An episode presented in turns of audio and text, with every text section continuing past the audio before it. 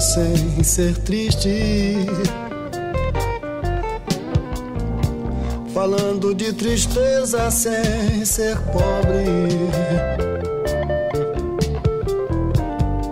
Fala Resistência, tá no ar o RP Off de número 17. Eu sou Rodrigo Oliveira e hoje a gente vai bater um papo sobre os hacks que a gente precisou aprender ao longo da vida para sobreviver a uma vida de pobreza. Hoje a gente vai falar sobre, sobre essas dificuldades aí que todo mundo que não nasceu no berço de ouro, que não nasceu com o bumbum virado para a lua, teve que lutar para sobreviver e chegar aqui onde a gente chegou hoje. E para tanto eu recebo hoje aí a primeira dama do Resistência Podcast, Elane Souza. Fala, Laninha. Oi, gente, muito bom estar aqui mais uma vez com vocês.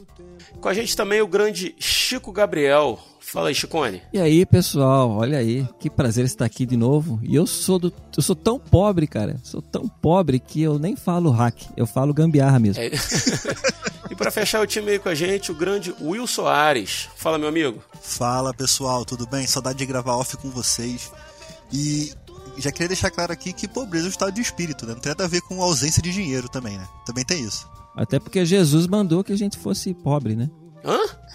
Bem-aventurados os pobres de espírito. Ah, tá. Não, Pô, agora gente. foi. Não, não, não. Agora, agora entendi. Cadê a Bíblia? Cadê a Bíblia? Agora entendi. Não, eu, eu, eu tô pouco crente hoje, cara. Eu já ia fazer um voto de pobreza aqui, achei que era outra coisa. não, putz, já, tá, já, tava, já tava anunciando no LX minhas coisas.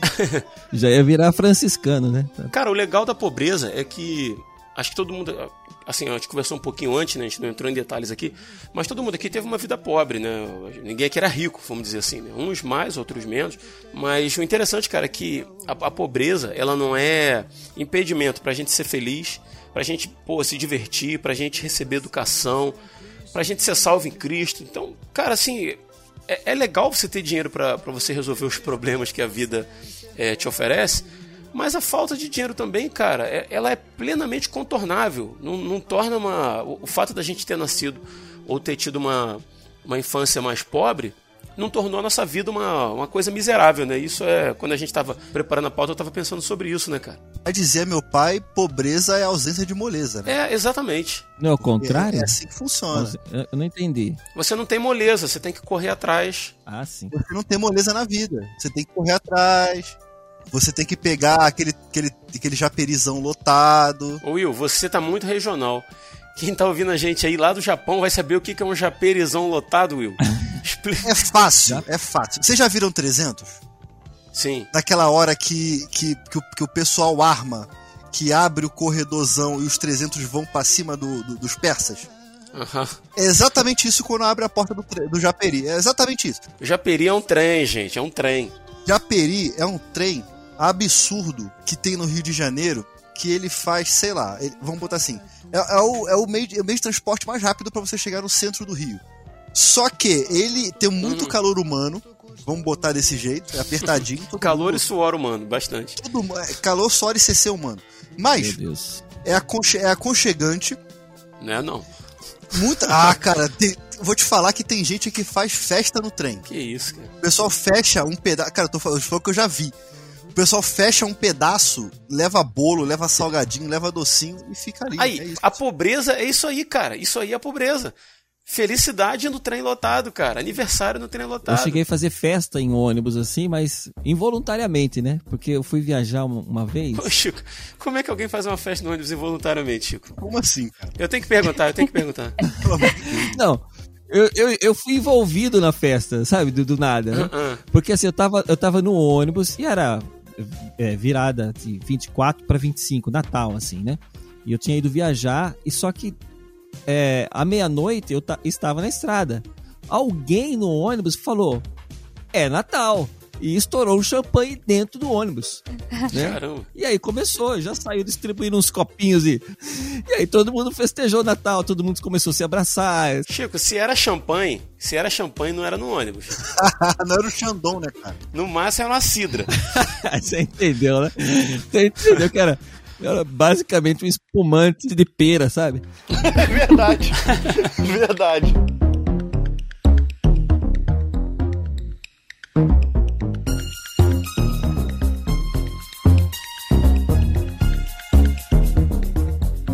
Galera, vamos voltar um pouquinho no tempo aí. A gente estava falando de pobreza, eu pensei primeiramente na minha infância, né?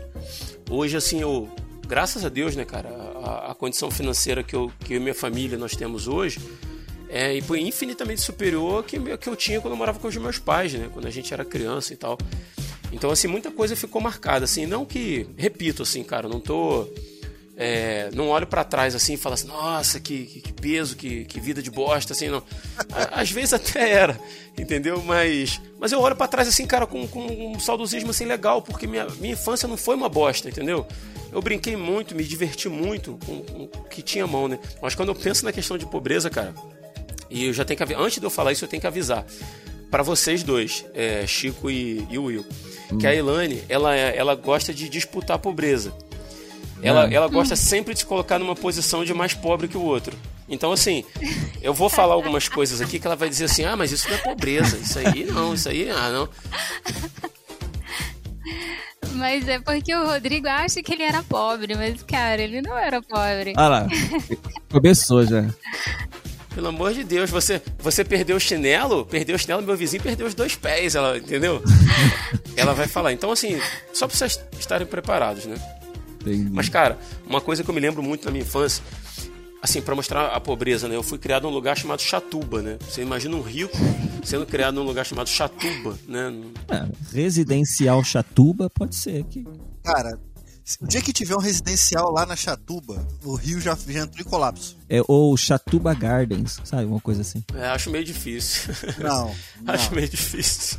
Quem conhece, quem conhece a Chatuba, né, Will? Não consegue assimilar uma, uma coisa dessa. O máximo que vai ter lá é, é uma Chatuba Tower, que é um morro gigante que você sobe. Verdade. É, mas aí, cara, tipo assim, lá não era não era asfaltado assim, era, era rua de chão assim, entendeu? Tinha vala assim de, de esgoto a céu aberto e tal. Depois mudou, depois asfaltaram e tal, mas quando eu era moleque era assim, a vala né? continua, né? A vala continua. Não, não, não, acabou, acabou. É tudo asfaltado direitinho já. Depende de onde é. É, onde eu fui criado, né, Will? Eu não vou fazer um levanta uma planta abaixo da chatuba aqui agora. é, vou fazer um tour no, no Street View aqui do chatuba e vou falar, não, o Will estava certo. Segue o link, né? É, verdade. Eu, eu não vou botar o link da, do Street View da rua que eu morava, não, tá? É, até, assim, já tô deixando claro no, na descrição do episódio. Seria maravilhoso. Mas enfim, cara. Aí tinha lá, assim, era, era de chão, né? Era de, de barro, sei lá, de terra, né? E quando chovia, cara, é, virava um lamaçal. Então, assim, pra gente pegar o ônibus para ir pra escola, tinha que sair de casa, andar, assim, sei lá, um, um quilômetro, assim, até o, até o asfalto para poder pegar o ônibus, né? Que o ônibus não passava na rua enlameada. Aí, cara, aí que vem os hacks da vida que a gente criava para poder, né, pra driblar hum. a, a, pobreza, né? Botava lá o uniforme da escola, o sapato pretinho, que chute, né? Naquela época era que chute, engraxadinho e tal. Como é que eu ia meter meu chute na lama, cara? Chegar na escola lá todo lambuzado, né? meti, pegava uma sacola de mercado e calçava a sacola por cima do, do, do sapato e amarrava na canela. Então ia pela lama com aquele sapatão de sacola branca de mercado em cada pé. Quando chegava lá no ponto do ônibus, rasgava o saco, entrava no ônibus limpinho, chegava limpinho na escola, né? Isso acontecia comigo também, tá? É mesmo? Isso acontecia. A rua onde eu morava era não tinha calçamento e a terra era vermelha. Uhum. Mas assim, muito vermelha. Aí quando chovia, e assim, até a esquina, tipo, sei lá, uns 500 metros assim, ela não tinha o calçamento. Da esquina para lá tinha calçamento. Uhum. Aí a gente ia com a sacola no pé até a esquina. Chegava lá, calçava o, o sapato. Mas às vezes a sacola furava. e a gente sujava o pé do mesmo jeito. Aí a gente ia na casa de uma senhora na esquina para lavar o pé antes de calçar o sapato, entendeu? Eu sou pobre, mas honrado. honrado. Então, eu ia falar, eu ia falar justamente isso, né? Onde eu, eu morava num, numa fazenda. Pô, tu era pobre e morava numa e... fazenda, Chico? Caraca, você era o rei do gado, é isso? Morava na colônia, vamos especificar melhor. Eu morava numa colônia. Entendi, na fazenda. Polônia. Falei assim, caramba. Meio já fala, caraca, a gente não conhece Chico mesmo, né, cara? Não, eu morava na colônia de uma fazenda, né? Que... E pra para eu também pegar o ônibus, é o mesmo processo. Para pegar o ônibus eu tinha que andar, mas só que no meu não era um quilômetro, dava pelo menos uns dois e meio, três quilômetros, dava até o ponto de ônibus mais próximo. Uhum. Então a sacola, obviamente, não ia aguentar. Aí eu comecei a usar saquinho de arroz que ele é mais reforçado, né? Ah, mais grossinho, aham. Exato, então usava o saquinho de arroz. E meu pé era pequeno, cabia e sobrava. Não né? tava com botinha orto- ortopédica, não. Eu ia perguntar isso agora. Ainda é. Ainda não. Mas assim, aí minha mãe. Porque ah, mesmo o saquinho não, não durava tanto, porque era, era terra e era essa terra vermelha, igual Uhum. da Ilane, assim, sabe? Era essa. é, Tipo, Jaú, aqui onde eu moro, é conhecido como terra roxa, Uhum. né? Que vem do. é, é, vem do italiano, sei lá, do, do- do espanhol, alguma coisa assim, que era para ser. Era para ser roja, né? Que é vermelho, né? Tal, e aí, sei lá, falaram roxa, então, sei lá. É, e aí, minha mãe depois, com o tempo, ela juntou um dinheiro e comprou uma bota daquelas de borracha, sabe? Ah, Botas hoje de- é modinha pras de- crianças usar isso. Galo- Tipo uma galocha, né? Isso que eu ia falar. Então, é, na, eu. Isso. Isso, galocha, essa eu lembro que a minha era azul, era um azul, né? Que era. Tinha, as- os padrões eram azul e preto, e tinha branca, que era se você fosse açougueiro, né? Sim. Então, Aí eu pegava, nesse, nesse período já da bota, então eu ia com a bota até lá, onde que tinha o, o ponto de ônibus. Aí ali na, na- ali na enxurrada mesmo que tinha, geralmente, eu lavava essa bota, né? Tirava todo o barro que, que juntava, colocava num saquinho, guardava e minha mãe levava pro, pro trabalho, porque ela ia comigo até o ponto, ela levava pro trabalho, eu trocava meu tênis e colocava e entrava no ônibus. E dali eu ia pra escola. Legal, aí. Tá vendo? Riquinho, tinha botinha. É, a sacola, cara, ela tem um problema, assim, ela impede a lama, Uhum. só que ela também tira a aderência toda, né, assim, do, do- do calçado no chão, né? É. Escorrega, né? Escorrega. Verdade. Exato. Já saí de sacola pra casa e voltei com, com lama, o pé limpinho e as costas todas sujas de lama. de ter caído assim. Já mesmo, sério mesmo. Sério mesmo. Cara, na- lá na, na Chatuba, como eu disse, assim, era esgoto aberto, assim, né? Era uma vala cavada, assim, no- na margem da, da via, né? E os esgotos das, das casas caíam ali e tal. E, cara, na Chatuba tinha animais soltos na rua, assim. Tinha porco, tinha... Você via cavalo passando sem ninguém montado, assim. É, é- é surreal. E eu lembro uma vez, o, eu estudava num colégio em Nova Iguaçu. Aí era meu aniversário, o pessoal da sala juntou pra fazer uma festa surpresa pra mim. Só que ele nunca tinha ido lá na Chatuba, entendeu? Eles só tinham ficado lá no centro de Nova Iguaçu, lá nos bairros deles lá, né? Que também não eram ricos, né? Eram pessoas pobres. Mas a Chatuba era, era esculacho. Aí eles foram lá levar o bolinho pra mim, cara. Eles ficaram impressionados que em frente à minha casa, na, na vala, tinha uma porca. Uma porca gigante. Deitada dentro da vala, assim, não deitada dentro da vala, assim, se refrescando, assim, Ai, naquele, naquele negócio de esgoto. Ele- Cansei de ver isso já na Chatuba.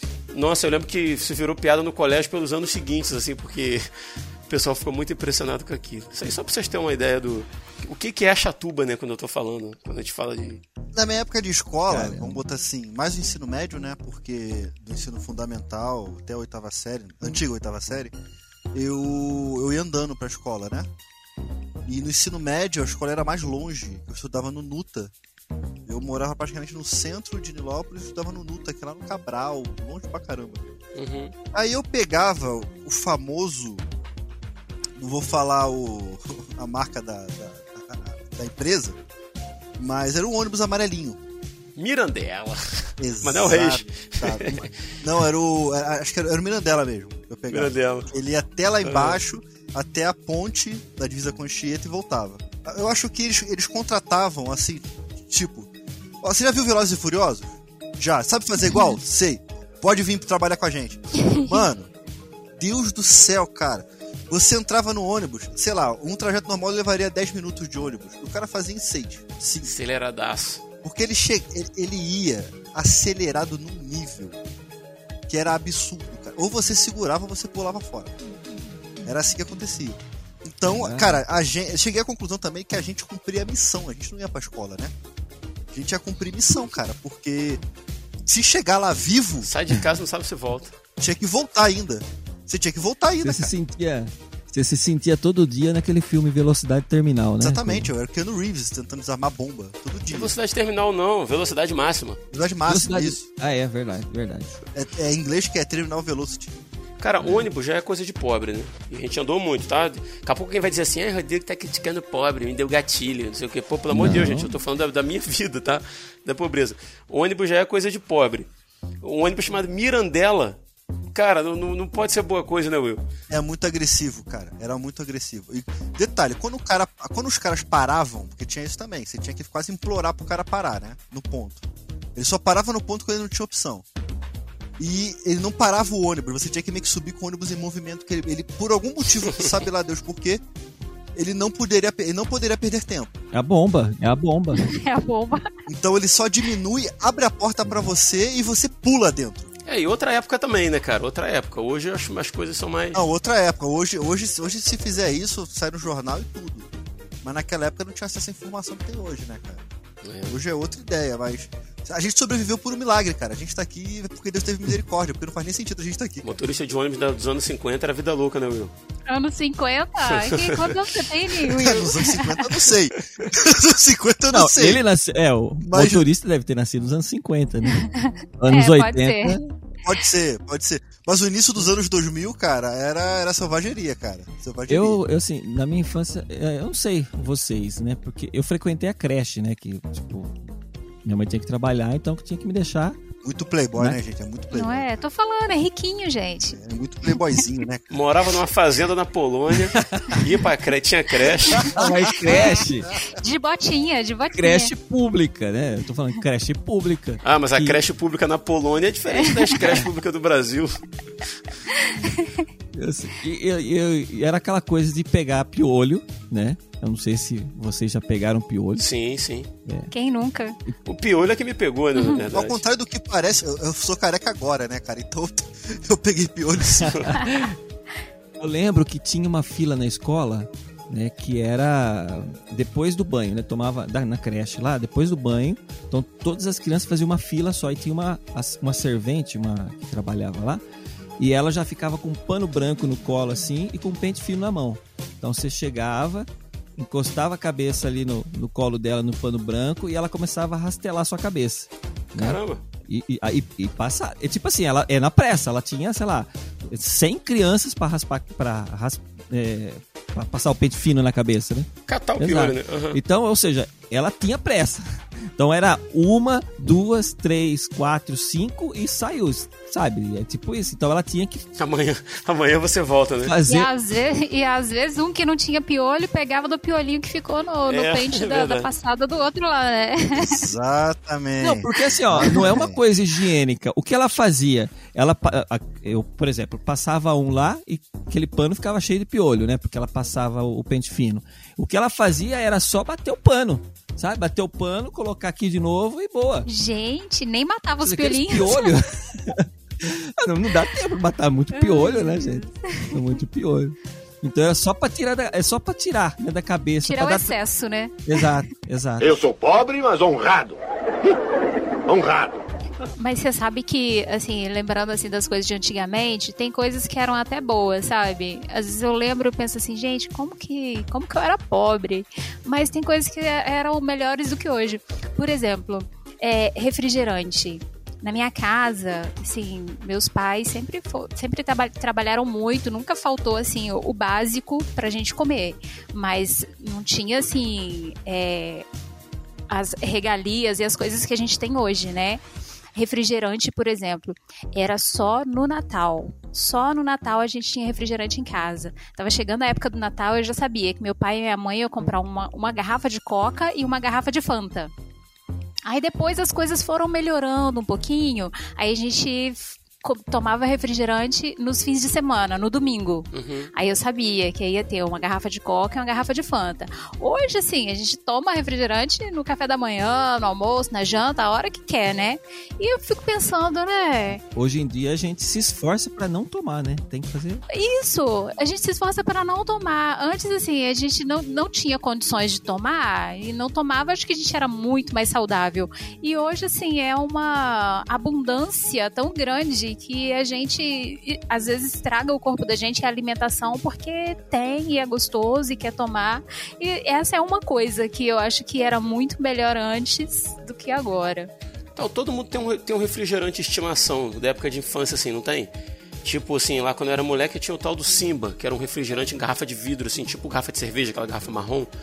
Que achava aquilo uma delícia. Ah, tipo assim, vai lá e compra um Guaraná, um Guaraná Simba. Vocês têm também um refrigerante? Eu acho que era Eu acho que era igual o baré em Minas. Minas era o Isso, baré. é isso. Nossa, É a o melhor que tubaína, tem. né? É tipo, Que é a tubaína. tipo, tipo de tutti-frutti, Uhum, isso, isso sabe? aí. Nossa, é muito gostoso. Aqui tinha o, o, o tubaína da. Eu sei que eu acho que é da Skin Cariol, eu acho, que na época. É, é Skin Call chamava. Eu não lembro se era isso. Você, Will, tem referência de refrigerante? Cara, eu, eu, eu, vou, eu vou na pobreza extreme, né? Porque eu gostava do convenção. Convenção, caraca. Convenção, eu vou na pobreza muito extreme, cara. É o que suco com gás. Eu achei que ele ia falar que suco, né? Aham, não, aham. cara, não. Eu gostava do convenção porque ele descia dividindo a sua alma em dois, cara. Eu não- se se aquilo ali não era alcoólico, chegava muito perto, cara. Chegava a arder o olho, né? Will? Chegava da lágrima se tu bebesse muito. O quê? Ardia a alma, cara. Tua alma sai. Parecia que tu tinha tomado um fatality, cara. A tua alma sai e volta. Sair no sol fermentava, Não, né? o quê? Você tá doido? Então, o que suco era uma, coisa surpreendente. Meu cachorro. É. Pera aí. Todd, para. É vira-lata, não é? É. Ah, no cast de pobreza tinha que aparecer um vira-lata aí, ó. Se tu falar que é caramelo, cara, eu vou chorar aqui. É branco, é branco. O Kisuko, ele tinha, ele fazia um milagre de aquele saquinho mínimo, né, pequenininho. Ele, minha mãe fazia dois litros de suco com aquilo. Ah, tinha uns que davam cinco, tá? É, e, e Né? ó, lógico, ia mais um outro saco de açúcar, né, pra, É pra verdade. dar um gosto. Porque, porque na verdade, hoje em dia, é, hoje em dia o, o, o Kisuko ele já vem adoçado, né? Então você põe e já resolve o problema, né? Mas antes, eles só te mandavam o corante, né? Você colocava o corante e, coloca, Isso, e colocava o sabor. açúcar, né? Já era. Água colorida docinha, Não né? tem, como isso, não, não tem como isso não ser saudável, cara. Não é possível. Não tem como ser saudável. E fazia geladinho, né? Eu fazia geladinho pra vender. Aqui no Rio é sacolé. É, chup-chup, em Minas é chup-chup que a gente fazia. Isso, é, é, é geladinho É. que eu falo, é, o- é, é o chup-chup, é, tem um Sacolé aqui, é. Sacolé, exatamente. é. Então eu fazia, fazia esse o, o, su- com que suco mesmo, né? E depois eu vendia pra molecada ali da, da, da colônia ali, saía vendendo. Olha, Lógico, guardava. empreendedor, hein? Exato. Aí minha mãe, minha- pior que minha mãe, ela gostou da ideia, porque viu que tava trazendo dinheiro. Pelo menos eu pagava algumas coisinhas minhas, assim, né? E aí ela começou a comprar umas, umas garrafas, assim, de xarope, sabe? Uhum. De vários sabores, assim, pra eu fazer os geladinhos, assim. Minha mãe foi a primeira investidora Olha, que legal. da minha empresa de geladinho.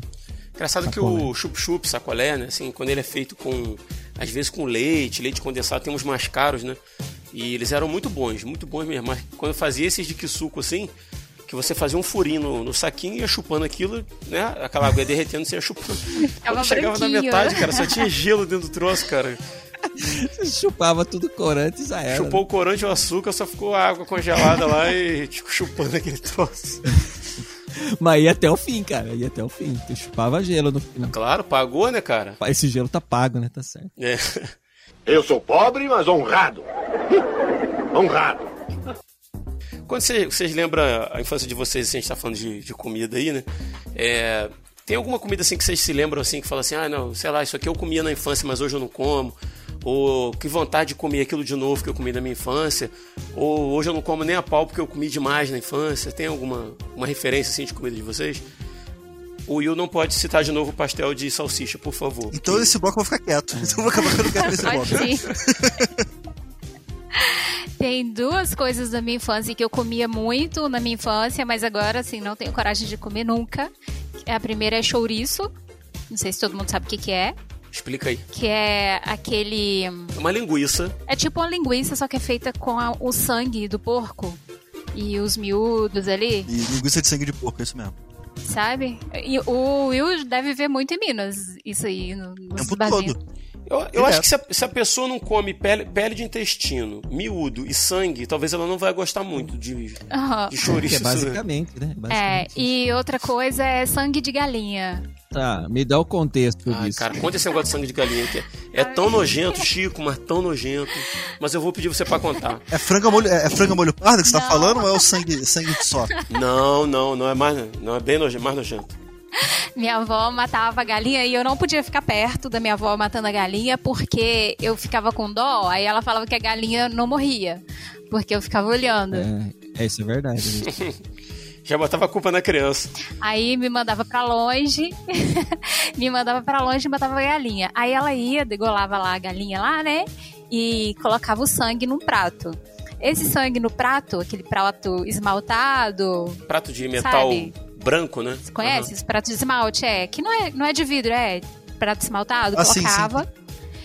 E temperava com um pouquinho de sal e aí colocava lá no, no fogão a lenha. Aí eu ia cozinhando, em cima assim mesmo, sa- sabe, da chapa do fogão a lenha. Aí ia cozinhando aquele sanguinho temperado ali. É. Aí a gente comia depois, só isso. Deve ser nutritivo, assim, rico em ferro e tal, mas. Comia com farinha, alguma coisa assim? Não, só comia mesmo. Jesus. hum, Cara, era gostoso. A gente, a gente brigava pra comer, igual brigava pra comer os ovinhos da galinha, sabe? Os netos todos ali. Aí minha avó matava a galinha, aí ia tirar as coisas de dentro, assim, da galinha. Aí tinha os ovos que estavam em formação, sabe? Gente. Aí os netos ficavam todos brigando pra comer o, o ovinho lá da galinha. meu Deus. Você Era uma sabe, delícia, você mas falou hoje uma coisa. coragem. Você falou uma coisa que eu, eu tava pensando. Minha avó falava a mesma coisa, mas ela falava isso pra porco, falava isso pra galinha, falava isso pra tudo, né? Mas eu achava estranho. É, ó, se você ficar olhando, não morre, sabe? Essa coisa. Né? Como se. Isso é mito. É igual falar que se você for arrancar o- aipim, que a aipim você, ela é raiz, né? Então você tem que pegar o talo e puxar. Aí fala que se você gemer na hora que arrancar, o, a, a aipim fica amarga. Que, que maluquice, cara. Ai. é, sei lá. Então, mas assim, eu, minha avó ia lá, minha- minhas tias, né, que eu geralmente matava no final de ano, assim, pro Réveillon, essas coisas, ia lá na galinha, ela pegava, esticava o pescoço e arrancava o pescoço fora, sabe? Cortava a cabeça. Nossa, que violência! Sabe? Daí começava a esguichar tudo ali na- no, no tanque, tal, depois. Isso vai dar gatilho em alguém, com certeza. Nossa, é muito, muito violento. Muito Deus. violento isso aí, cara. Eu ficava pensando, mas como assim não vai morrer, sabe? Eu queria ver. Essa galinha não morrer. A sua presença ali não ia fazer diferença nenhuma. Exato, né? Exatamente. Tem uma parada assim que a pessoa quando é, pega o machadinho e decapita a ca- a cabeça da galinha, o sistema nervoso lá do, do corpo dela quente ainda continua funcionando. Se você soltar a galinha, ela corre mesmo sem cabeça, né? Ai, gente, que horror. Nossa, que cena horrível. Segundo meu pai, que era, que era cozinheiro, primeiro você tem que quebrar o pescoço pra depois você cortar. Quando você quebra o pescoço, você, você desliga a galinha. Ah, tá, pode ser isso. Aí pra, pra uma criança faria sentido aquela galinha correndo sem cabeça e a, e a avó falando, tá vendo aí? Ficou olhando aí, ó. Ficou olhando a bicha aí agora. Pega ela lá agora. Então, mas você sabe que tem, tem um- uma história de um galo. é, eu vi isso, achei isso na internet. Se tá na internet é verdade. É de um galo que ele sobreviveu, se eu não me engano, acho que dois ou três anos sem cabeça. Ah, por favor. Tem um monte de gente aí que sobrevive sem cabeça, cara. É. Sem cérebro eu já vi, sem cabeça não. É, tá no mesmo. É, cara, negócio de comida, eu tenho uma lembrança assim que não é uma comida nojenta, assim, nada disso, assim, né? Só que eu comi muito na minha infância, muito. Era galinha ensopada com batata. E minha mãe fazia aquilo tipo assim, sei lá, duas vezes na semana, talvez assim, porque, porque rendia, né? Então ela podia pegar a galinha, cortar pedaços pequenos ali e tal, cozinhar aquilo com batata, né? Fazer aquele caldo e tal. E aquilo ali era dava uma quantidade maior de, de comida, né? Com arroz e feijão, você comia aquilo no almoço, na janta e no almoço do outro dia, né? Então, assim, eu comi isso demais na minha infância, demais. Hoje eu não consigo passar perto, cara. Eu não, não, não faço em casa e tem. Assim, eu, eu sempre digo isso, né? Que não é que eu tenho nojo disso, não. Se eu for na casa de alguém e tiver, poxa, eu vou comer lá, pegar um pedacinho de peito, vou comer e tal, mas, cara, eu, eu- se eu puder, eu passo longe. Eu enjoei de galinha ensopada com batata, cara. Ai, eu adoro. Mas, assim, acho que coisas que eu comia na infância e que hoje talvez eu não coma é, são mais algumas, sei lá, frutas, assim, que tinha, onde eu morava tinha bastante. Ah, sei lá, eu lembro quando eu cheguei a morar, eu fui pra essa fazenda aí, é, tinha uma. Primeira vez que eu vi na vida um pé de seriguela. O que, que é isso? Nem sei. Eu acho que eu nunca vi. Então, é, eu achei, quando eu cheguei, tava tudo verdinho, assim, sabe? As seriguelas. Eu achei que falei, olha, mãe, um pé de azeitona. Achei que fosse azeitona, que é, eu acho que deve ser prima, assim, que é a mesma coisa. Mesmo formato, tudo. E quando tá verde, é azeitona, praticamente, né? Ah, eu procurei aqui na, no Google pra ver. é, em Minas a gente chama de cajarana. É uma delícia. Cajarana, eu não sabia desse nome, não. É. Mim- Nossa, é muito é gostoso. novidade. Eu acho que a Liliana inventou. Então, eu lembro que a gente comia muito isso também, porque o pé ficava eu, do lado, da- depois da cerca da minha casa, assim, né? Então só ia ali, pegava, subia no pé e ficava lá, comendo um monte de seriguela. E, e outro, mas uma coisa que eu realmente não como e eu não entendo como eu comia isso quando eu era criança é jatobá. Jatobá. Vocês Deixa conhecem eu jatobá? no Google também. É um, é um, é uma é um fruto assim, mas ele é duro assim, é uma casca Ah, grossa e dentro tem um- um- uma semente que ela é assim, espon- é esponjosa assim, sabe? Mas quando você quebra aquilo, hoje em, dia eu, che- eu sinto cheiro de chulé quando eu vejo aquilo. Mas eu lembro que era pequeno, eu comia e os dentes ficavam tudo amarelo assim, sabe? Quando você come, e ele não saía, ficava grudado no dente, sabe? É o mesmo, Ai, é o mesmo que tamarindo, não?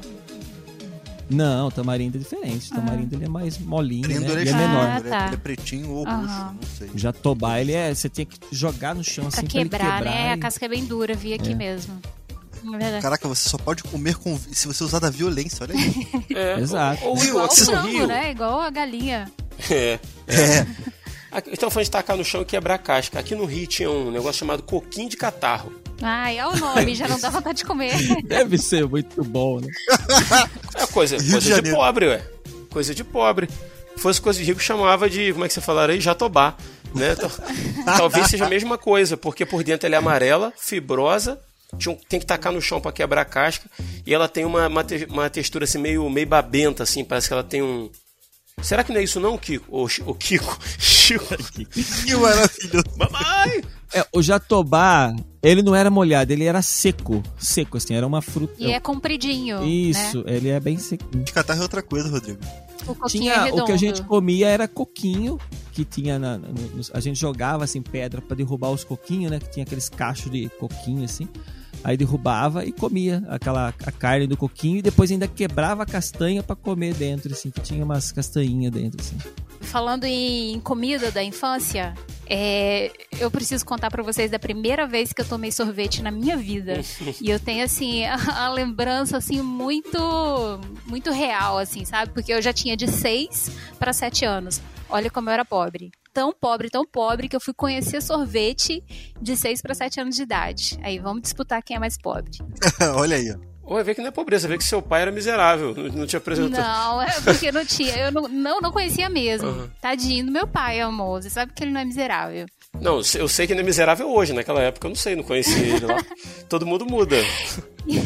Mas a Elaine morava no interior de Minas, não é? Não é, Elaine? Interior de Minas, é. Interiorzão mesmo. Então, interior de Minas, cara, é, é no isso mesmo. interior Tem- do interior de Minas. Aí, ó. É. Então, assim, perto da escola tinha uma vendinha onde a gente sempre comprava doce, essas coisas assim, que tinha aquele. Vocês já viram aquele sorvetinho de Maria Mole? Aham. Sim, sim. Sabe? Ele tem aquela casquinha do sorvete, por cima o docinho, é, a Maria Mole, Isso. e em cima tem aquela. Não sei aí, mas aqui sempre tinha. é, não, sempre tinha uma bolinha de, de assoprar, tipo bolinha de aniversário. Ah, sim. Sim, ok. Você quase desmaiava tentando soprar aquilo e não enchia de jeito nenhum. Aí, é, para mim, sorvete era aquilo. Ah, tá. Sempre achou que era sorvete. Sempre achei que era sorvete. Aí, um dia eu tava andando com a minha mãe na rua, no, no- mais no centro, assim, né? A gente eh, morava mais afastado do centro, a gente tava, eu tava andando com minha mãe no centro. Encontramos com uma vizinha minha. E ela tava vindo com uma coisa na mão e eu fiquei olhando aquilo. Aí ela passou assim rápido pela, pela gente e falou assim: aqui, Lani, toma pra você. Deu pra minha mãe me dar, né? Aí eu olhei e assim: que isso? A minha mãe come. Aí eu fui comi. Eu falei assim, parece aquilo, mas é gelado. Isso tá derretendo, né? Tipo, é gelado e cremoso. E é. Né? Que eu achei a coisa mais incrível da minha vida aquilo. Eu falei assim, gente, não, agora eu quero só desse. Que, que maneiro. É, é, Essas descobertas assim são muito legais, cara. Isso, isso, isso me lembra muito a primeira vez que eu fui na praia, cara. Muito. é, porque, é, por mais que seja Rio de Janeiro, não sei se o, o ouvinte. Vamos, vamos, deixa eu definir alguma coisa aqui. Porque toda vez que eu falo aqui em Belo Horizonte que eu, moro, que eu morava no Rio de Janeiro, o pessoal acha que Rio de Janeiro é uma Nossa, ilha. Na beira da praia. Não, né? o pessoal acha que Rio de Janeiro é uma ilha. Entende? Tipo, tipo aquele, aquele descanso de tela que tinha antigamente, do cara na ilha, que é de um lado pro outro. Pro pessoal, o Rio de Janeiro é aquilo. Mas não é, cara. Você tem. A, se você tem a- no Rio de Janeiro você tem. Ouvinte, no Rio de Janeiro você tem a Zona Sul e o resto. Aham. E a gente. E eu morava no resto, assim como o Rodrigo também morava no resto. Não me envolve na sua pobreza, não. Não, mas você morava no resto igualzinho a mim, não vem não. Não, o meu era pior que o seu, Will. Chatuba era pior que Nilópolis. Não, Não, com certeza. Chatuba fica longe da praia? Ô, Will, Will, só te cortando um pouquinho. Em, em Minas eu falo que eu moro no, no estado do Rio, né? Que eu moro em Nova Friburgo, região serrana. Aí eles perguntam: Nossa, no Rio, você vai na praia todo dia? Mas é isso, o pessoal acha que a gente vai, ia- vai pra praia o tempo todo. Assim, quando o Will fala que mora em Minas, as pessoas acham que o Will anda descalço, com capim na, fiapinho de capim na boca, comendo pão de queijo, tomando café, né, Will? É, correndo atrás de queijo. Não que seja mentira tudo isso que eles estão falando. Mas, mas Minas não é. Não, Minas Estereótipos, é um lugar bem moderno. É, é um estereótipo, né? Minas é um lugar bem, bem moderno. Só que aí que tá, cara. Quando. Quando eu falo, cara, Minas, não sei o que, que eu, moro, eu morava no Rio e tal, o pessoal acha que você vai pra praia todo dia. E, cara, praia pra gente é meio que, era meio que paisagem, né?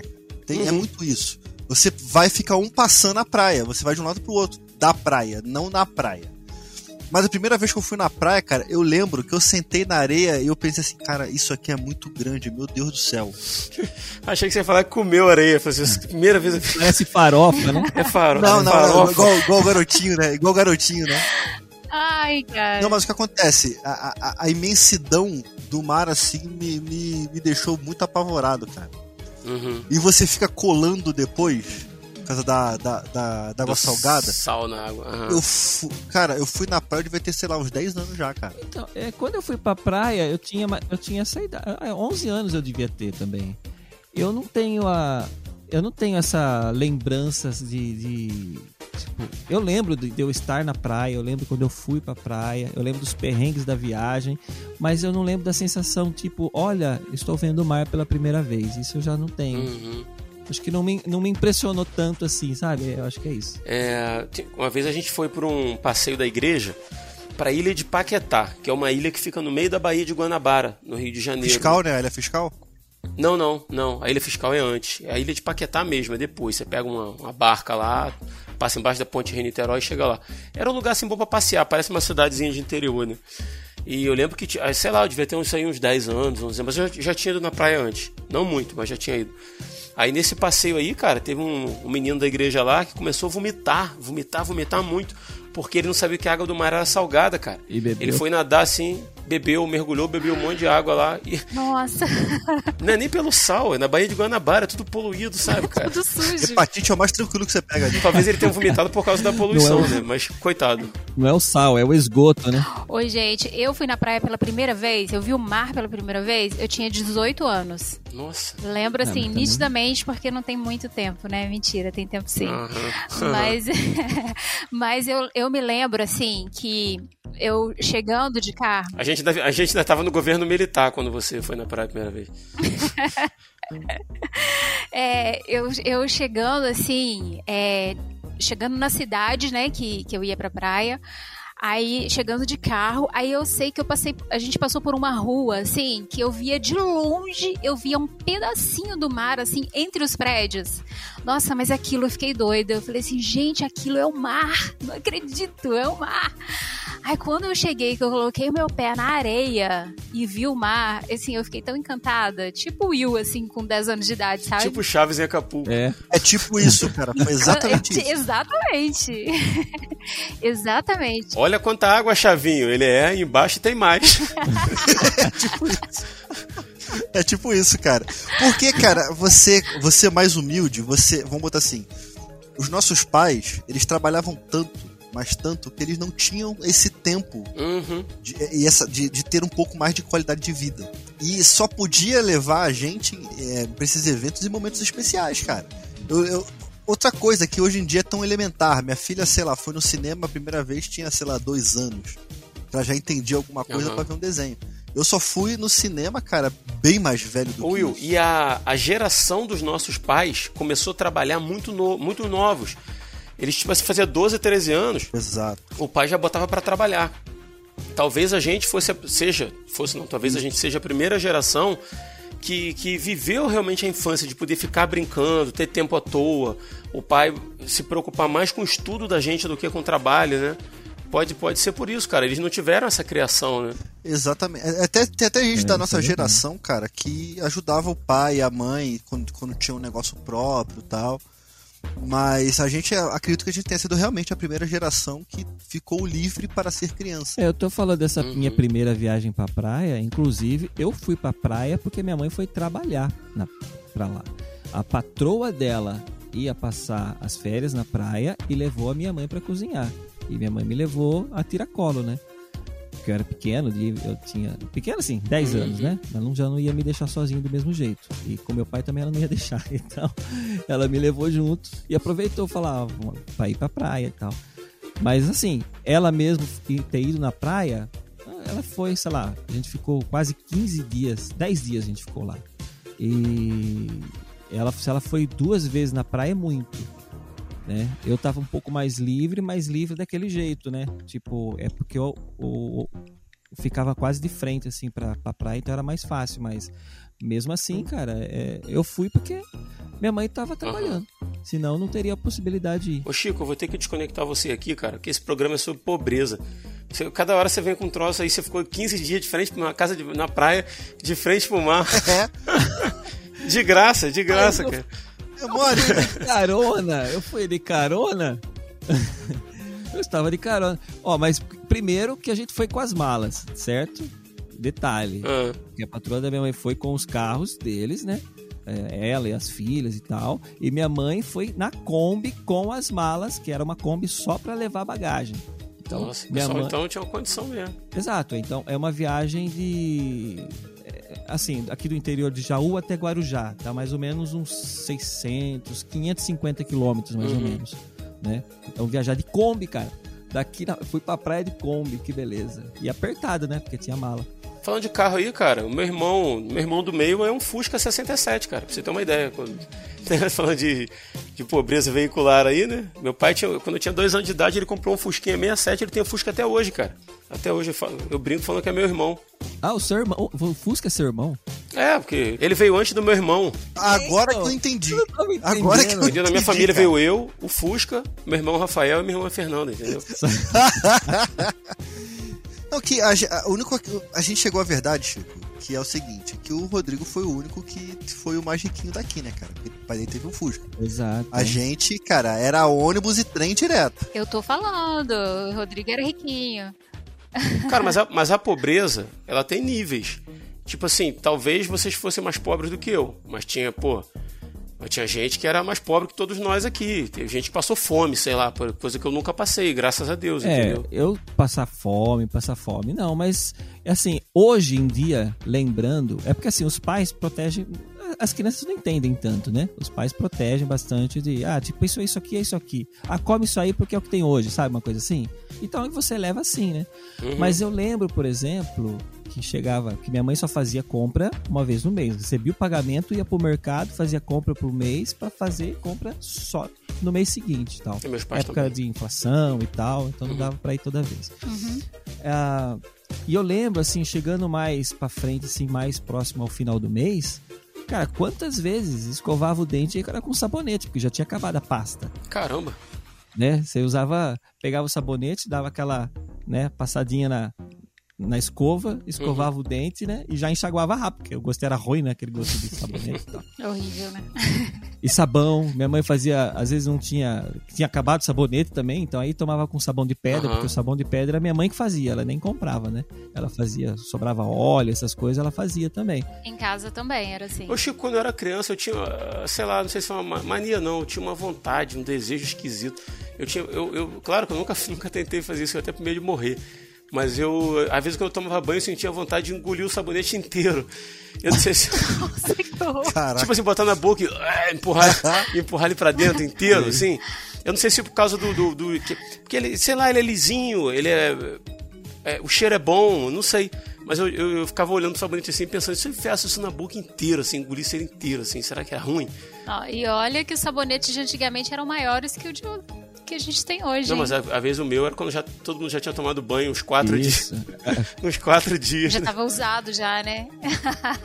Aquele cheio, cheio de pelo, assim, né? Maravilhoso, É. que higiênico, higiênico. Eu cheguei, eu cheguei a medir assim uma vez pra ver se dá. Deixa, eu- deixa eu ver se dá. Abri a boca assim e botei ele na frente assim, só pra ver se ele se dá. Mas enfim, acho que eu não vou botar isso no ar, não. É, Eu sou pobre, mas honrado. honrado. É, cara, com relação a essa, essa questão assim de infância e tal, é, minha infância foi bem difícil, cara. Bem difícil. A gente era bem humilde e, e meu pai, ele pulava muito de emprego, né?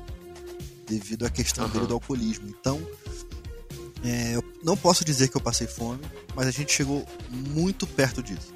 Muito perto. Uhum. E, e eu- quando eu falo muito Aham. perto, sei lá, são oito, e- oito meses comendo arroz e ovo. Então, e- e- esse, é o, esse foi o mais perto que eu cheguei, entendeu? E a vida só mudou depois que, cara, depois que eu, que eu, que eu saí da. Que eu saí, nem quando eu entrei, Uhum. quando eu saí da faculdade. Que as coisas mudaram um pouco, começaram a melhorar, pelo menos pra mim e pra minha casa. Que foi quando meu pai conseguiu se aposentar por invalidez, e, e eu já tava trabalhando como estagiário, e por aí vai. Por isso que eu sempre falo pra, pra, pra, pro- pros meninos, né? Que são os adolescentes que são, são amigos meus. Mas assim, cara, se você não estudar, você vai continuar estagnado onde você tá. Seja, seja independente da condição que você esteja. Você vai estagnar se você, se, se você não estudar, cara. Porque tem, tem um limite onde você consegue ir. De qualquer coisa. Por exemplo, se você, por exemplo, se você, você tá no militarismo, se você entrou como sargento, o máximo que você vai você vai até a sub. Depois dali, pra você ser, para você ser oficial, você vai ter que fazer outra parada, é outro rolê, entendeu? Então você tem tetos na vida que muitas vezes as pessoas não enxergam.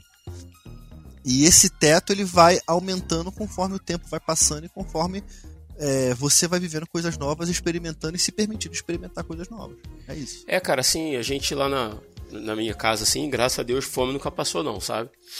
Mas é aquela coisa, assim, às vezes, você não, sei lá, você não tinha um bife, você tinha salsicha, né? Arroz, feijão e salsicha. Pra, Porque não tinha um.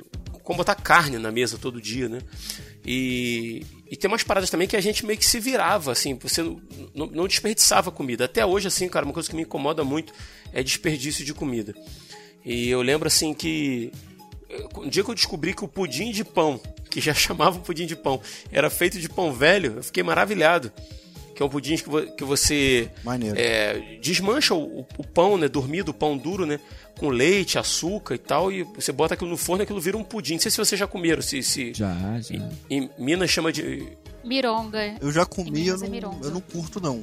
O, o- o paladar não me pega, não. Não, tinha duas coisas, assim. Minha mãe, quando tava afim, né, tava dispo- disposta a fazer pudim de pão, ela pegava aquele pão, ralava, fazia uma farinha de, de rosca, né? E Isso, fazia isso o, o pudim. Agora, quando ela não tava nem aí, cara, ela só picava o pão assim, jogava daquele jeito, então você comia uns pedação de pão, assim, sabe, no meio do pudim. Uma lembrança que eu tenho, assim, que. Hoje, eu não sei nem se era, se era porque eu não podia comprar outro ou se é porque a gente gostava mesmo de fazer isso. Mas quando a gente comprava o chiclete e ficava mascando o chiclete e tal, e acabava o docinho, a gente ia e passava açúcar no chiclete Não, a gente quem? a gente pra ele quem? ficar doce de novo. Eu Não. fiz, não. Vocês não, Não. faziam isso? Eu só mascava sem açúcar Vocês não mesmo. passavam açúcar Ficava, no chiclete? Sei lá, o dia inteiro mascando chiclete, mas... Ah, não. Aí, aí passava, passava o açúcar assim no chiclete, aí só que ficava docinho. Só que não ficava com o mesmo É. sabor, né? Tipo morango ou menta, só ficava doce mesmo. E assim, Uhum. aquele, aquela areinha do açúcar arranhando no dente, sabe? ai, ai, não era uma boa ideia. Pô, Elane, tem uma, tem uma boa pra você contar nesse programa aí, a respeito de. Você tá falando assim, ah, com tantos anos foi que eu tomei sorvete, tantos anos que eu fui à praia. Mas televisão, que eu acho que, pelo menos pra mim, era uma coisa comum, pelo menos uma tinha em casa, você também foi ter televisão seja bem tarde, né? Bem tarde, tinha o quê? Uns. Acho que de 8 para 9 anos de idade. Você via na casa do vizinho, né? Televizinho. Eu, fazia, eu gostava muito de assistir Scooby-Doo. E sempre passava na hora do almoço. Televizinho. Aí tinha a vizinha, a, a dona Nair, que ela me deixava assistir na casa dela. Aí eu, eu lembro assim que tinha que descer uma escada para chegar para chegar na sala dela. Aí eu da rua eu descia aquela escadinha e ficava sentada assim perto da porta, esperava ela me chamar para entrar. Aí ela me chamava para entrar e mudava o canal e colocava no Scooby Doo para mim, para eu poder ver. Eu adorava. Aí eu lembro nitidamente que teve um dia que eu cheguei, desci a escadinha assim, aí tô esperando ela me chamar, ela me chamou, eu entrei. Aí ela ficou assistindo outra coisa dela lá e não colocou no Scooby-Doo, sabe? E eu fiquei assim, nossa, será que ela esqueceu que eu tinha assistido Scooby-Doo? Aí tudo bem, aí, mas eu continuei indo, ela. Aí quase na hora de eu, de eu sair, ela, ah, minha filha, esqueci de colocar o desenho para você ver e tal. Aí eu, eu, me lembro que minha mãe era lavadeira, lavava roupa para fora. E eu ajudava ela a, a, levar as roupas, né? Ela, às vezes ela colocava uma trouxinha pequena na minha cabeça, às vezes eu levava os cabides e tal, que ela buscava e entregava as roupas na, na casa dos clientes. Uhum. Aí eu me lembro que um dia, é, eu vindo com ela da rua dessa entrega, eu vi que a porta tava, a porta de casa estava aberta e que meu pai já estava em casa. E não era a hora do meu pai chegar. Porque eu lembro assim que meu pai era tão rígido que o horário dele chegar era 5 e meia da tarde. 5 e meia da tarde. Eu e minha irmã, a gente já tinha que estar tá de banho tomado, pro banheiro estar tá livre para ele, tinha que estar tá tudo assim, a gente tudo lá arrumadinho, sabe? Então eu falei assim, gente, não é 5 horas, meu pai já chegou em casa. Eu achei aquilo muito estranho. Aí eu fui subindo assim a escada de casa e eu ouvi um barulho na sala. Na hora que eu corri para ver, era uma televisão, cara. Que ele tinha vindo uhum. mais cedo do trabalho para comprar uma televisão. Pô, maneiro, cara. E a gente, a gente não tinha estante para colocar, não tinha a mesa para colocar. Ele colocou numa cadeira a televisão na cadeira, era uma televisão preto e branco. E, nossa, eu lembro que eu e minha irmã, a gente ficou doida com aquilo, porque era um sonho realizado, sabe? Tinha de 8 para 9 anos de idade. Aonde Meu que Deus. os filhos da gente vão imaginar o que é uma televisão preto e branco, né? Não, não faz é... ideia. Eu já assisti televisão preto e branco. E era pequenininha, de 14 polegadas, assim, bem pequenininha, uhum. sabe? Eu tive, uh, lá em casa a gente tinha uma televisão como uma televisão normal, colorida lá, né? Aquelas de, de tubo, né? Antigona, né? Madeira. Seletor, né? Pra mudar o canal e tal. E, e naquela. É, a caixa assim era de madeira, né? E a gente. Uma, meu pai comprou um videogamezinho lá na época do Atari, um videogame da CCE, que era uma cópia do Atari, né? Clássico. Rodava os cartuchos do Atari. Clássico. Né? Turbo Game, Super Game, acho que era Super Game. E. Aí só que naquela época se falava que videogame estragava a televisão. Né? E, obviamente, a televisão tem uma vida útil. Se você está jogando, você está gastando a vida útil do, do, do, tubo de imagem, né? Então, talvez seja por isso. E aí, meu pai, cara, eu lembro que ele arrumou pra gente, falou assim: não sei o que meu pai arrumou lá, ele arrumou uma televisão para botar no quarto. E na, naquela época era muita coisa, você, pô, ter duas televisões assim, nenhum dos meus amigos tinha assim e tal. Só que a televisão era preto e branco, cara. Pra gente jogar videogame na televisão preto e branco. Cara, eu não queria nem saber, eu queria jogar. Eu tinha uma, pô, uma, uma televisão no meu quarto, entendeu? Assim, já era Pra mim era muita coisa, cara. Muita coisa. Nossa, eu nunca né? tive. Eu nunca tive videogame, cara. Num dos momentos que meu pai tava empregado, ele trouxe um Nintendinho pra mim, Nintendo 8-bit. Acho que é isso. É isso mesmo. Isso. É o Nintendinho, né? Até hoje eu não sei as cores do Super Mario 3. Eu, eu estranho. Quando eu vejo colorido, eu, eu acho estranho. Eu falo assim, cara, é muito esquisito, porque pra mim era tudo monocromático, né? Uhum. E aquele mundo maravilhoso, tal, jogo, jogo legal demais. E hoje, não tem muito tempo, cara. Eu fui tentar, botei o emulador aqui, fui tentar jogar, tudo colorido, eu, cara, não durei cinco minutos. Aham. Uhum. Eu falei, não, é estranho pra mim, esquece. Eu fui lá e desliguei. Deixa no Nunca mais joguei. Mas era só você pegar, entrar nas configurações da TV e desaturar a TV, tira as cores. É verdade. Isso, boa ideia. Boa, Chico. Boa, Chico. Tá resolvido. Aí, Will, resolvido o seu problema. Sua filha não mas vai entender gente... nunca. Sua filha não vai entender nunca. Mas, mas, mas vai lá, se satisfaz. Cara, uma coisa, eu não sei como é que era a relação de vocês com seus pais em relação à falta de grana na, na infância. Se isso era uma coisa perceptível para vocês. Tipo assim, eu, é, como eu falei assim, ah, às vezes a gente não tinha bife para comer todo dia, mas tinha salsicha. Mas eu nunca olhei para aquela salsicha e disse assim, poxa, isso aqui é porque minha mãe não tem dinheiro, porque minha mãe é pobre. Não, cara, era porque era arroz, feijão, salada e salsicha, entendeu? Uhum. Era porque era o que minha mãe fez, pronto e acabou. E agora já depois de já depois de velho, né? Eu lembro, eu lembro que uma vez a gente foi num. Não sei se vocês vão lembrar uma cantora evangélica chamada Marina de Oliveira. Opa. Uhum. Sim, sim. Sim. Marina de Oliveira. Ela foi cantar num clube, no, no Ideal de Olinda, um clube que tinha lá em Nilópolis. Nossa, clássico. Hoje nem uhum. existe mais o Ideal. Não existe mais.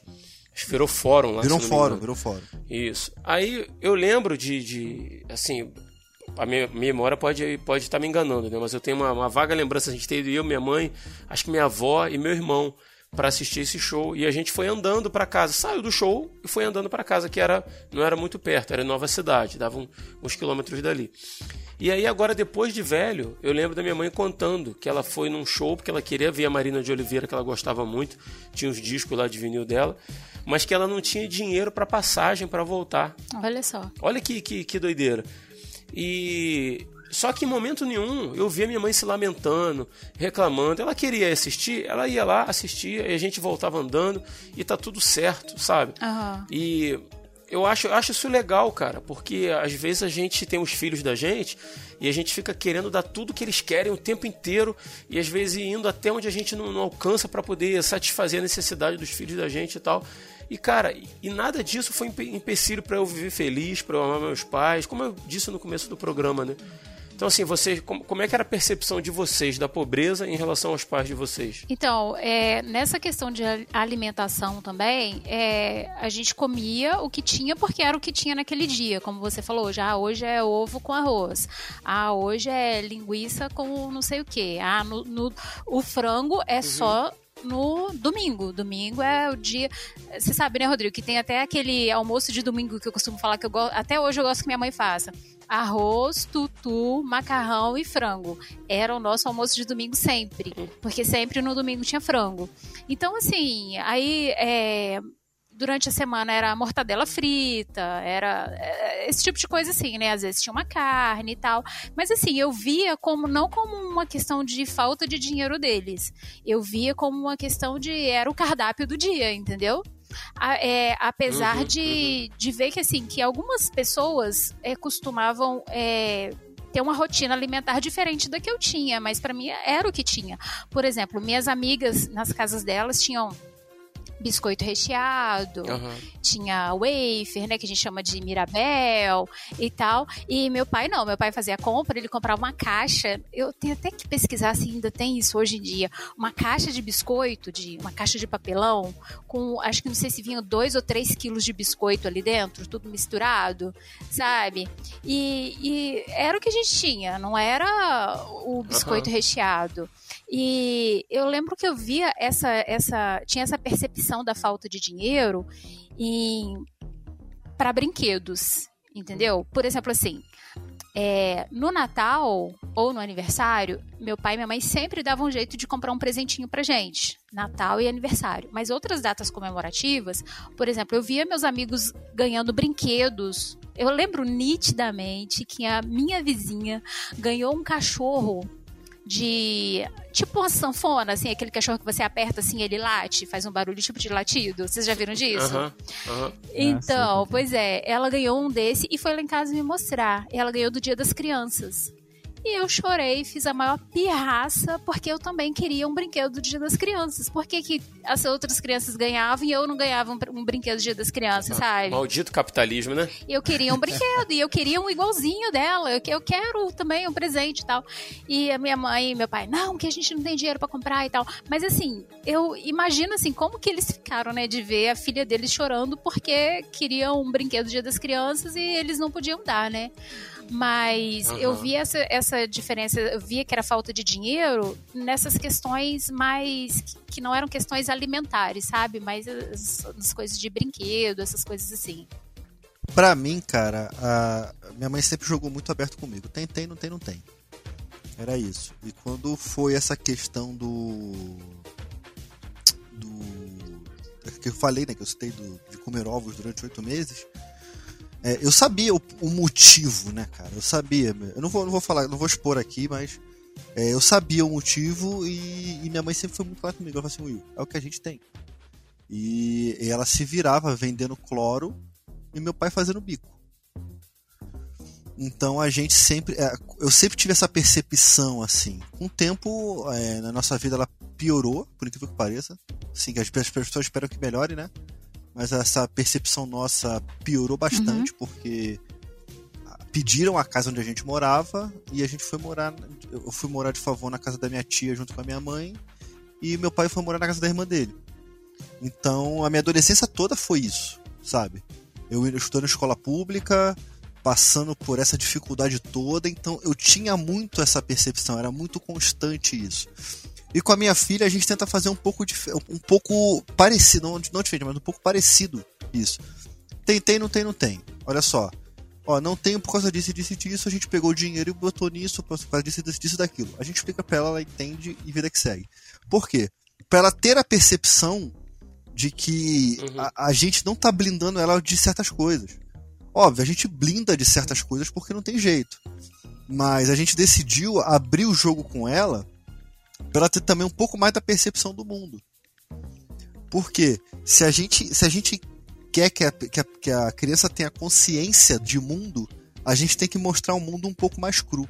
Tá certo. Então ela tem, ela tem muito essa percepção, ó, pai, isso aí, isso aqui, dá. Não dá pra criar ela numa aí. bolha, né, cara? Onde ela nu- nunca se frustra, tem tudo que quer, né? Exatamente. Diferente de lá de, de onde eu trabalho, que, cara, é realmente você vê pessoas dentro de uma bolha. Uhum. Outro dia, outro dia eu desci no elevador, os caras estavam discutindo.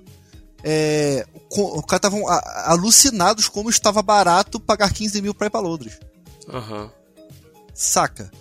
Não, nossa, tá muito barato Londres, tá, tá 15 mil 15 mil tá caro. Eu, tenho, eu achei uma viagem mais barata aí. Pra Polônia. pra Polônia, né? É. Pronto, Chico, pegou no seu pé.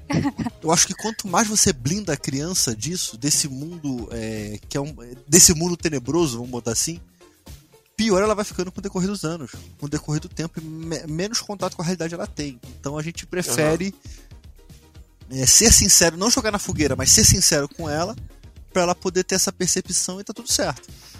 Tá saudável aí. Verdade.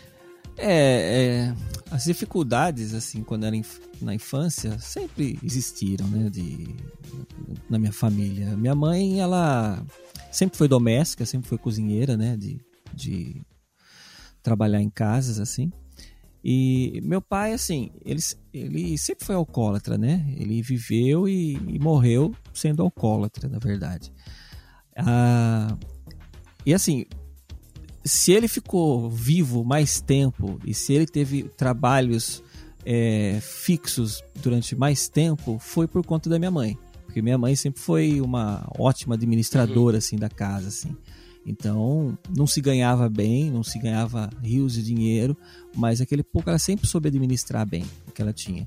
Então, de repente, ela precisava de comprar alguma coisa. Então, ah, ela precisava, ela uma época ela se juntou com a vizinha porque elas queriam montar uma cozinha industrial, alguma coisa assim. E aí ela já começou a juntar dinheiro porque ela sabia que ela tinha que comprar um freezer.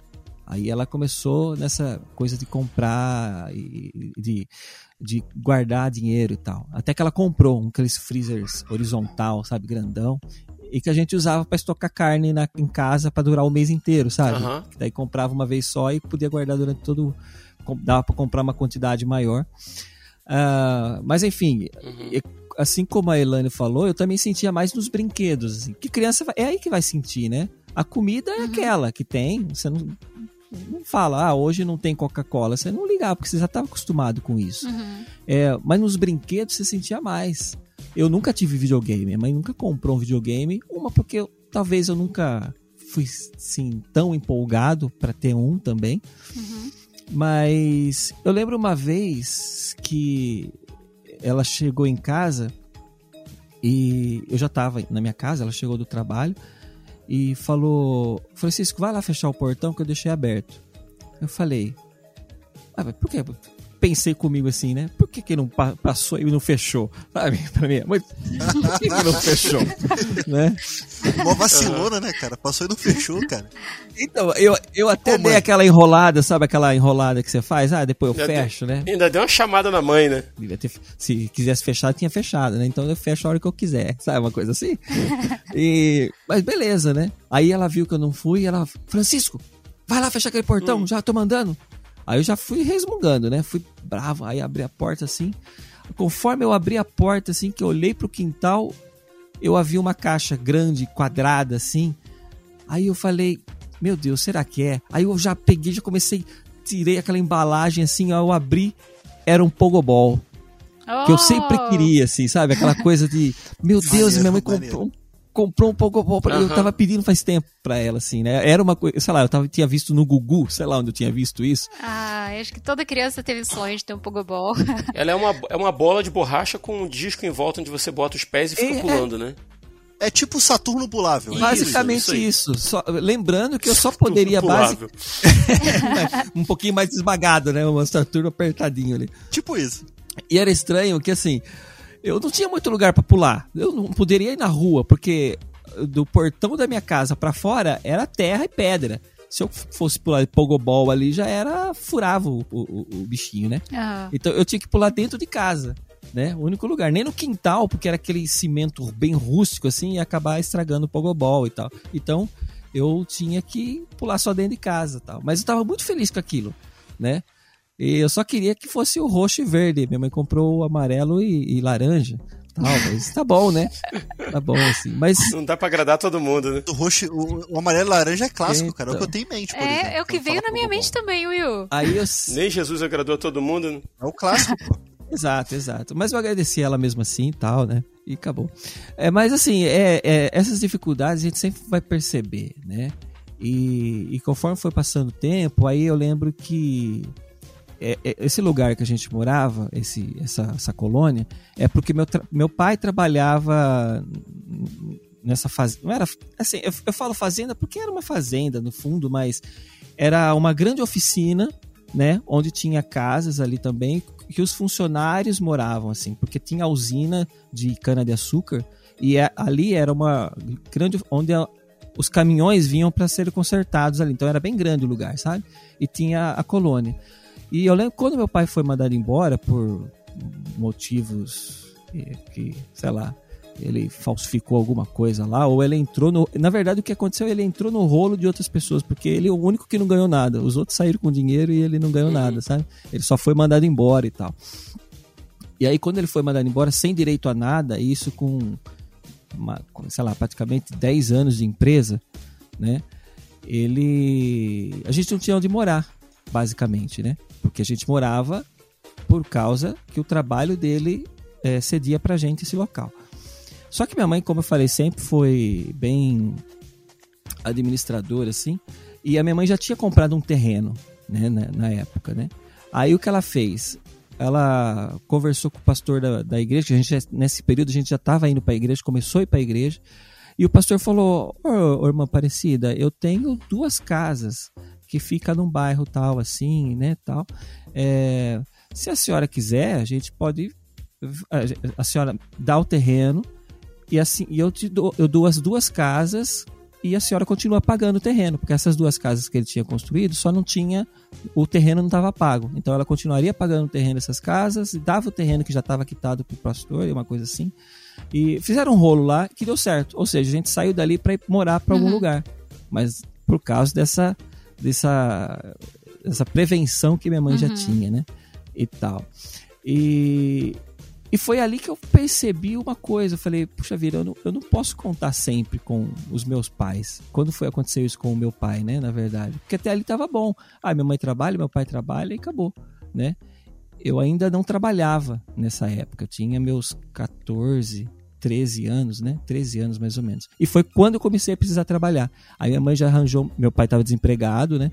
E aí minha mãe arranjou um trabalho para mim que era no genro da patroa dela, que tinha um posto de gasolina e tal.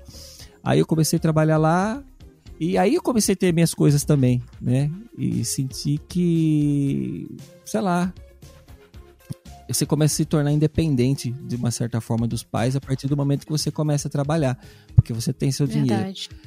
E minha mãe nunca me pediu para ajudar em casa também.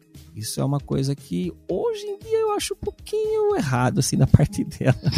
Deveria ter pedido uma ajuda assim, até para me me acostumar com algumas coisas Sim. assim, né? Para dar responsabilidade, né? Não que você não tivesse, mas para te, te incluir a responsabilidade do lar, né? É, porque além do mais eu ainda morava com ela, né? Então era muito justo que eu ajudasse, né? No mínimo, ó, sei lá, pagando o X, a conta de água, a conta de força, né? Mas nem isso, nunca ela me pediu e tal. Falou, não, guarda, trabalha, vai guardando seu dinheirinho, usa seu dinheiro que você. Mas ela sempre falava, administra bem, cuida bem do seu dinheiro e tal, né? Mas, né, até a gente aprender de verdade, isso vai tomando um tempo, né?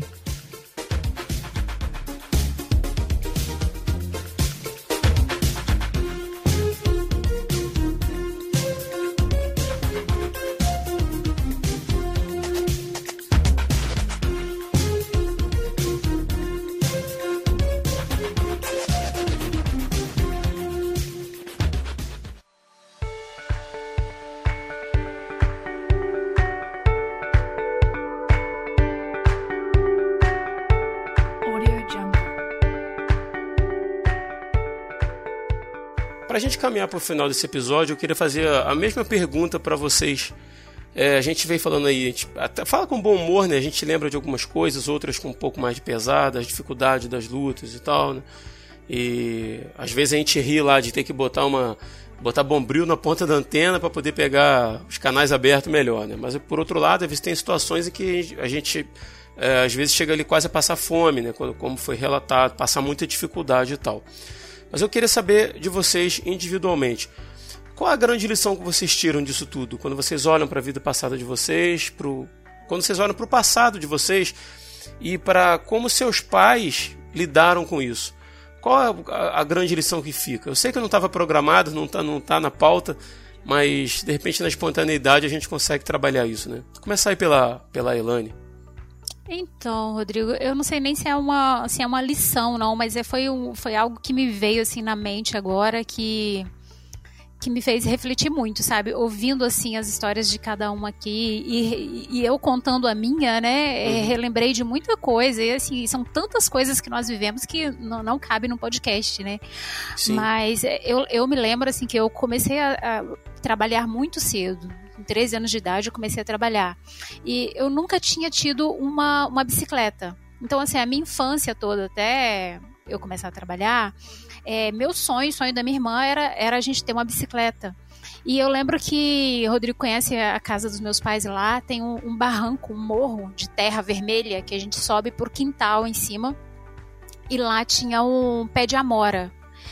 E eu e minha irmã, todos os dias de manhã, a gente subia, escalava aquele, aquele barranco ali e ia pro pé de amora, que tinha uns galhos que eram exatamente como se você sentasse numa bicicleta e segurasse no, no guidão da bicicleta. Aí primeiro ia eu, depois ia ela, e a gente ficava fingindo que era bicicleta de freio à mão e tal, aquelas coisas todas, e a gente passava a manhã toda brincando ali naquele pé de amora, fazendo de conta que era a bicicleta que a gente tanto sonhava e que nossos pais não poderiam nos dar, né? Uhum. É, eu lembro que eu comecei a trabalhar de 13, 14 anos, mas eu só pude comprar minha bicicleta. Eu mesma comprei minha bicicleta usada. Eu tinha uns 17 anos que eu fui ter minha primeira bicicleta.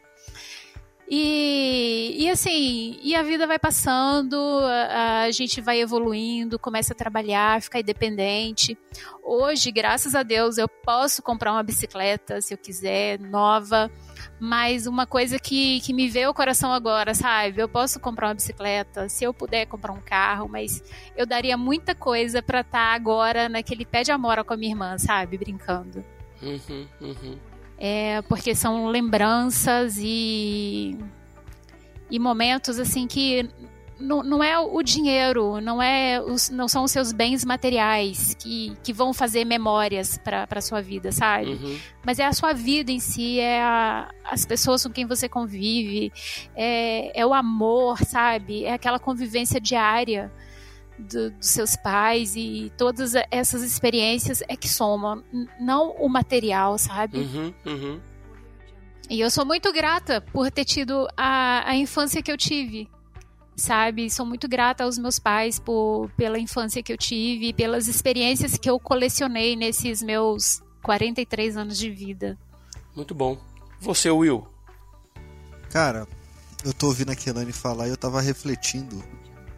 É, a única coisa que vem na minha cabeça, cara, foi a luta da minha mãe pra colocar a família pra frente, sabe? Por que, que eu tô falando isso?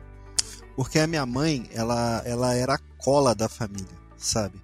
Porque meu pai, igual, igualmente o pai, com, com o pai do Chico, meu pai também era alcoólatra. Então meu pai perdia emprego o tempo todo por causa disso. Sei lá, ele ficava seis meses no emprego, pum, jogava ele para fora, porque não aguentava. Meu pai trabalhava em navio, né? ele é cozinheiro de navio.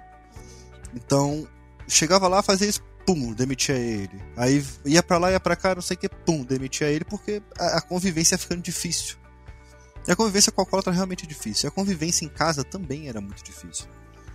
Então, quando, uhum. o, quando ele voltava, havia conflitos. E a minha mãe ela ficava no meio. Ela ficava no meio para apaziguar aqueles conflitos e tentar botar aquilo. Só que a minha mãe, cara, ela é o tipo de pessoa que, sei lá, cara, se eu for 10% do que minha mãe foi, eu seria um grande homem. Sinceramente, assim. Porque quando eu, eu estudava. Eu estudei escola particular até a oitava série. Só que eu estudava com bolsa. Isso pouca gente sabe, eu, eu raramente falo, falo isso. Estava com bolsa porque a dona da escola, ela teve, ela foi misericordiosa com a gente e me deu uma bolsa. Porque não deixou eu estudar fora, porque a gente já não tinha mais como pagar a escola. Uhum. E quando a gente foi pro ensino médio, minha mãe estava muito angustiada, né? E me botaram numa escola muito para dentro de Nilópolis, acho que era no Paiol, se eu não me engano. E tinha uma boca de fumo na esquina da escola, um negócio assim. E minha mãe ela foi de escola em escola ela rodou praticamente todas as escolas de Nilópolis para saber se tinha vaga e pedir vaga para mim. Cara, você a pé fazer isso pro seu filho não estudar num lugar que tem que tem uma boca de fumo na esquina, mano, né? é difícil, é difícil. Então, se há algo que, que possa ficar, cara, é, é valoriza valoriza seus pais, cara. Sabe? Valoriza quem tava ali roendo osso contigo. Porque todo mundo passou junto, entendeu? Todo mundo passou junto. E quando você tá bem, a gente tende a esquecer. Não, não, não talvez não esquecer, mas a ignorar o que, que a gente deixou pelo meio do caminho. Só que gente, o ideal é que a gente não deixe ninguém pelo meio do caminho. Porque os nossos pais, eles formaram a gente do que a gente é. A gente tem a experiência da, da adolescência, minha adolescência, não sei o que, papapá.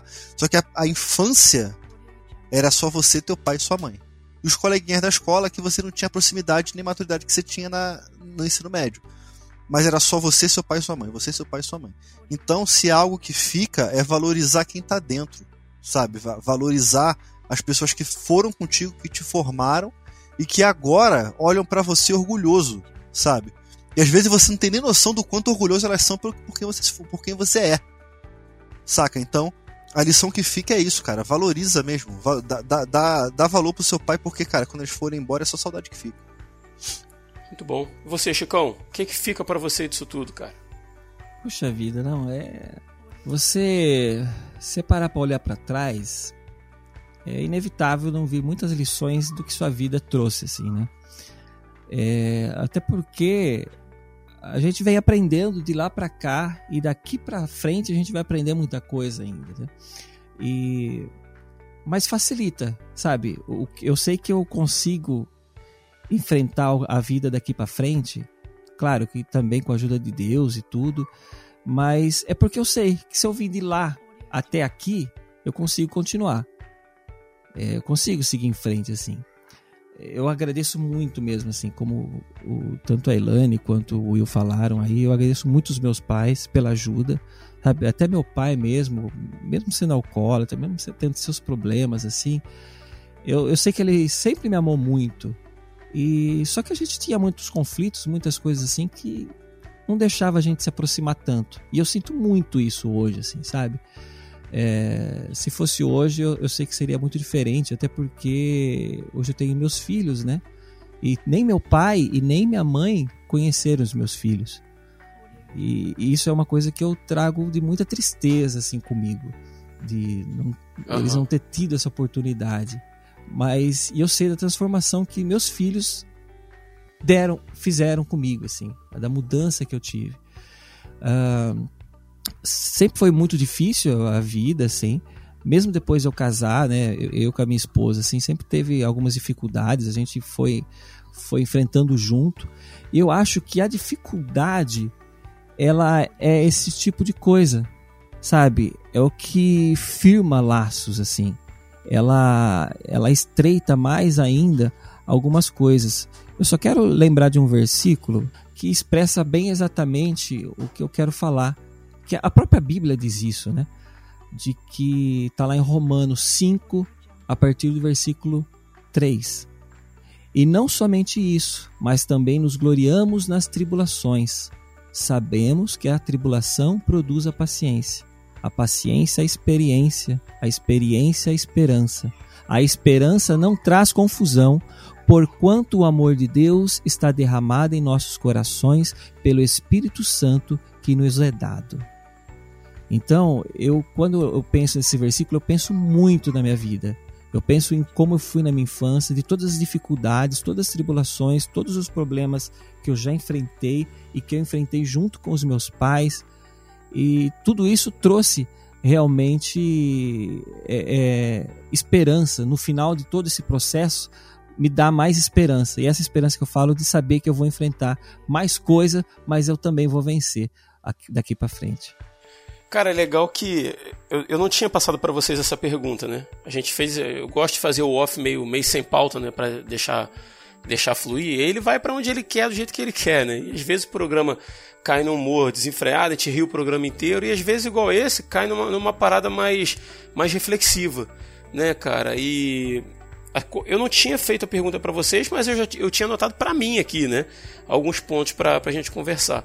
E um dos pontos que eu anotei, cara, enquanto vocês falavam eu pensava nisso, é que, cara, eu, eu, eu tinha, não, eu tenho uma prima que é mais nova que eu, e ela às vezes gostava de passar as férias lá em casa. As férias escolares, assim, ela ia para lá, ficava uma semana, duas semanas, assim, e tal, lá em casa. E para mim, ela era tão pobre quanto nós, né, quanto a minha família. Mas depois de um tempo eu soube assim que na casa dela, ela e os irmãos às vezes iam dormir porque estavam sentindo dor de fome e não tinham o que comer. E eles iam dormir, beber água, ia dormir para poder esquecer da fome, né? Para poder aguentar a noite. E ela, já depois de adulta, ela me, me confessou que na, na, na cabeça dela de criança nós éramos ricos. Morando na chatuba, comendo salsicha e tal, comendo ovo, comendo a galinha ensopada lá três vezes por semana. Mas diante do que ela tinha, nós éramos ricos, cara. Tem noção disso? Nossa. Então assim, a gente é, então a gente grava um programa sobre pobreza, sobre a nossa pobreza, né? A nossa vivência no meio da pobreza. De início assim pra gente rir disso, né, pra gente fazer piada com a gente mesmo, mas eu achei muito bonito, cara. Enquanto vocês falavam, vocês três, eu me emocionei demais aqui. Porque o que ficou disso tudo não foi assim, poxa, eu tive uma vida miserável. Eu, poxa, eu podia ter tido mais, agora eu faço pelos meus filhos. Não, cara, o que ficou disso tudo para vocês e para mim é a gratidão. Gratidão a Deus, primeiramente, né? Porque se nós estamos aqui é pela misericórdia dele, e gratidão aos nossos pais, cara. Porque com arroz, com arroz e ovo do Chico, com a, desculpa, com arroz e ovo do Will, com a televisão preta e branca na cadeirinha da Elane, né, com o Chico indo para a praia porque a mãe tinha que trabalhar, ou lá com, com, seja lá como fosse dentro da minha casa, eu tenho certeza que os seus pais, assim como os meus, eles estavam fazendo o melhor que eles podiam fazer. E, e eu garanto que muitas coisas do que eles fizeram, talvez eles não fizessem somente para eles, se eles não tivessem a gente como filhos. Né? Então, assim, às vezes pode parecer pouco para alguém, mas para eles era tudo que eles podiam fazer, era o melhor que eles podiam fazer. Exatamente. Né? E, sinceramente, eu acabo esse programa assim, renovado, com o coração alegre, sabe? Com, com muita gratidão no coração pela vida que eu tive até aqui. Não, não, eu não precisaria de mais nada, de bens materiais, para chegar aqui onde eu cheguei hoje. Né? Eu cheguei, Deus permitiu que, que, que tivesse o que ele achou que deveria ter, e glória a ele por isso. Né? Mas é isso, a gente vai encerrando esse off aqui diferentão, né? Assim, tô quase chorando aqui já, em vez de acabar, em vez de acabar para cima e para baixo. Mas é por uma boa razão, cara. Por uma boa razão. Que essa gratidão que a gente tem no coração, que isso encha o ouvido de quem tá ouvindo a gente aí também, né? E a gente, que a gente aprenda a reclamar menos e ser grato pelo aquilo que a gente tem. Elane, obrigado, tá? Por ter participado com a gente, ter topado aí. Prazer estar contigo mais uma vez. Ai, eu que agradeço. Muito bom estar aqui com vocês. Muito bom mesmo. Obrigada por, pelo convite. Show de bola. Chicão, obrigado também, tá? No meio da luta, da correria aí, tá com a gente. Obrigado mesmo, muito bom. Não, prazer é meu. Sempre tá aqui. Eu gosto tá aqui, cara. Gosto tá mesmo. Eu sei disso. Minha vida de pobre, vocês são uma alegria. Ah. uma, ale... uma alegria barata, né, Chico? Que é de graça. exato, exato. Will, obrigado, tá, meu mano? Por, não só por estar tá aqui, mas por abrir também o coração, cara. Compartilhar e sabe-se lá com quem, né? Da, das particularidades, da, das alegrias e também das dores, né, cara? Muito bom. Com certeza, cara, porque é um negócio que eu, eu normalmente não falo. Eu deixo, eu deixo, eu deixo baixo isso porque é, só a gente sabe a, alegria do que traz, né, velho? Uhum. Só a gente é assim, sabe. e graças a Deus a gente, hoje a gente pode estar tá desfrutando do nosso, nosso duro trabalho, né? Que a gente, se a gente chegou até uhum. aqui foi pela graça de Deus. Não tem, não tem outro motivo. Verdade. Então é isso, pessoal. A gente vai ficando por aqui. Muito obrigado a você que ficou até o final com a gente. Espero que você tenha gostado do RP Off. Se gostou, ajuda a gente compartilhando. E no mais é isso, o RP Off vai, mas volta. Eu sou Rodrigo Oliveira. Eu sou Elane Souza. Eu sou o Will Soares. Eu sou o Chico Gabriel. E se você está ouvindo isso, você é a Resistência.